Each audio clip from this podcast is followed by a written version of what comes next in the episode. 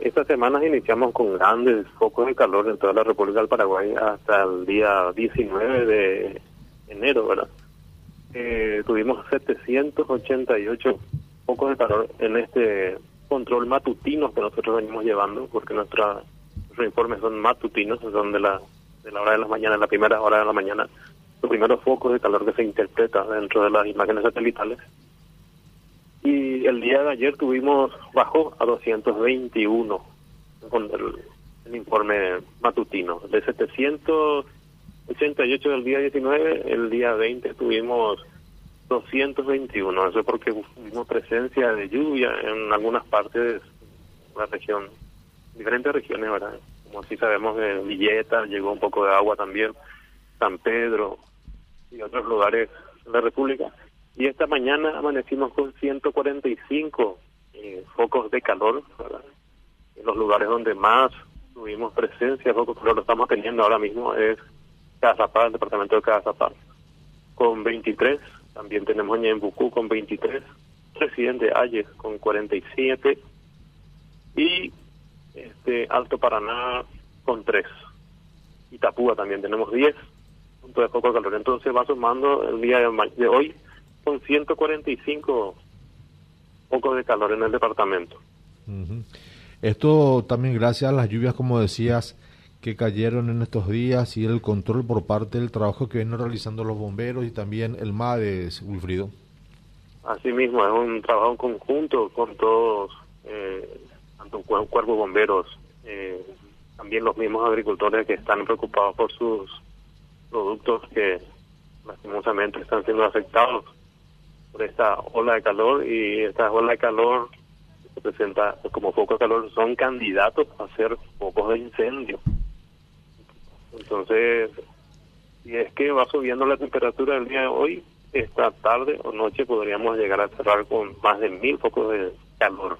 ¿Cómo, cómo eso es, Wilfrido? Eh, ¿Repetimos esa parte? No mil, digo, eh, sí, un poquito más de mil puede ser también, ¿verdad? Depende de la temperatura que tendremos en el día de hoy, ¿verdad?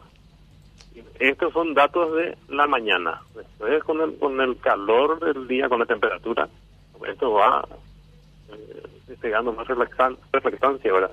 Uh -huh. El satélite. Y puede sumar, por eso en, a la mañana tenemos hoy 221. Sí. O sea, ayer tuvimos 221. Hoy y a la tarde tuvimos más de más de mil focos de calor, ¿verdad? ¿Por qué? Porque el, el calor va aumentando. ¿verdad? Hoy amanecimos con oh. 145, dijo, ¿verdad? 145 amanecimos hoy. Uh -huh. Hoy amanecimos 145.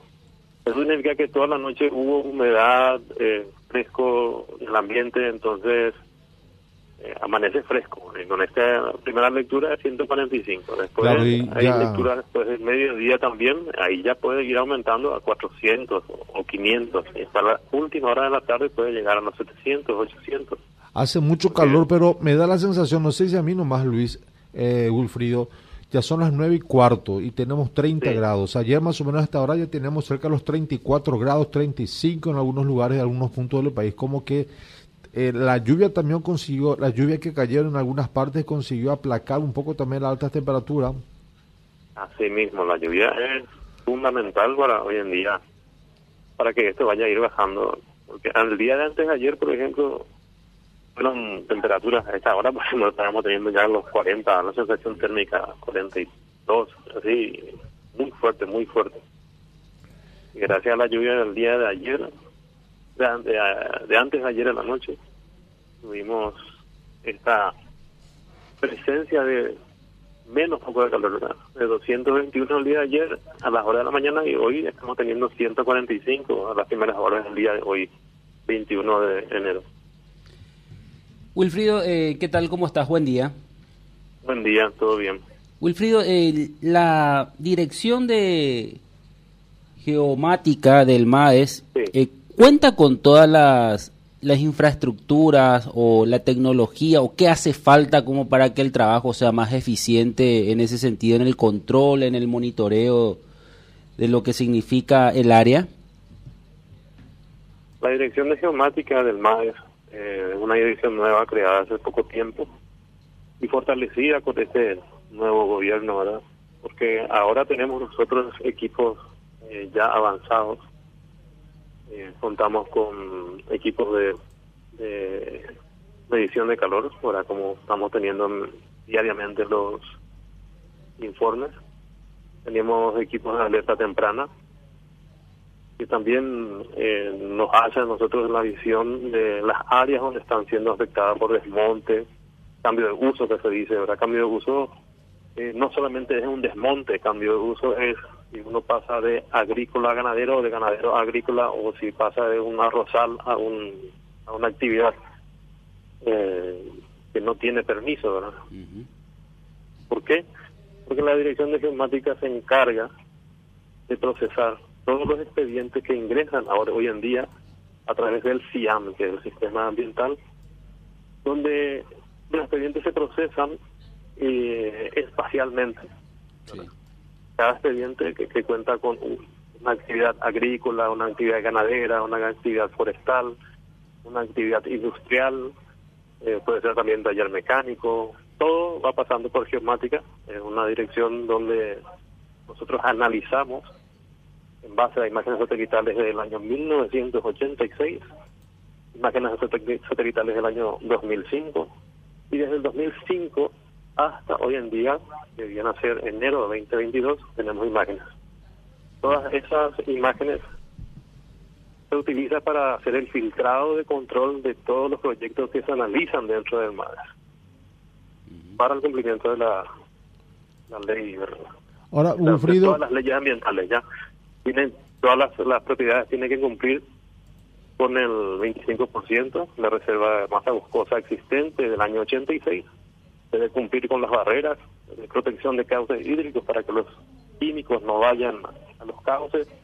Deben cumplir con las franjas de protección eh, según las, eh, las leyes de NAVE. Y todas estas leyes están siendo controladas aquí espacialmente por cada proyecto. Si, nosotros encontramos que en un proyecto no cuenta o que no cumple, entonces tiene tiempo para adecuarse en dos años de vigencia de su eh, mal dicha este, licencia ambiental, ¿verdad? que hoy en día es una declaración de impacto ambiental un día. Este, se sabe que el incendio de, de, de pastizales es, es algo ilegal y están apelando mucho ustedes a que la gente que es testigo de esto hagan las denuncias a las respectivas municipalidades de donde suceden estos hechos irregulares. Pero las municipalidades, principalmente las, las del interior del país, ¿qué tan preparadas están? ¿Qué tal preparadas están en todos los sentidos? En infraestructura, logística, en, en términos legales para poder eh, actuar ante eh, este tipo de denuncias. Bueno, nosotros no desconocemos de lo que cómo esté preparado cada municipio. Ahora, cada uno es responsable de su de su área. Cada municipalidad local está responsable de lo que puede llegar a ocurrir dentro de como quemazones de basura o, o incendios de pastizales, así como usted está diciendo, que después puede ingresar a los campos. Y todas tienen que estar dentro de la ley 3.956 eh, del año 2009 de gestión integral de residuos sólidos, donde esta ley este, controla lo que es la quema de pastizales y de basura, o sea, no es que controla, sino que eh, sanciona, ¿verdad? Disculpe, sanciona esta ley, todo aquel infractor. Cada municipio, cada eh, gobernación departamental cuenta con su representante del medio ambiente dentro de cada municipio, de cada localidad, cada cada municipio, cada localización de, en qué tal, ¿verdad? Ellos son los que tienen que estar velando, ¿verdad? Por el cumplimiento también de todas estas leyes. Recuerden que nosotros, MADES, somos administrativos, ¿verdad? Somos un ente administrativo, el ente judicial también está, que es la unidad de delito ecológico de la Fiscalía del Ministerio Público. tenemos que trabajar en conjunto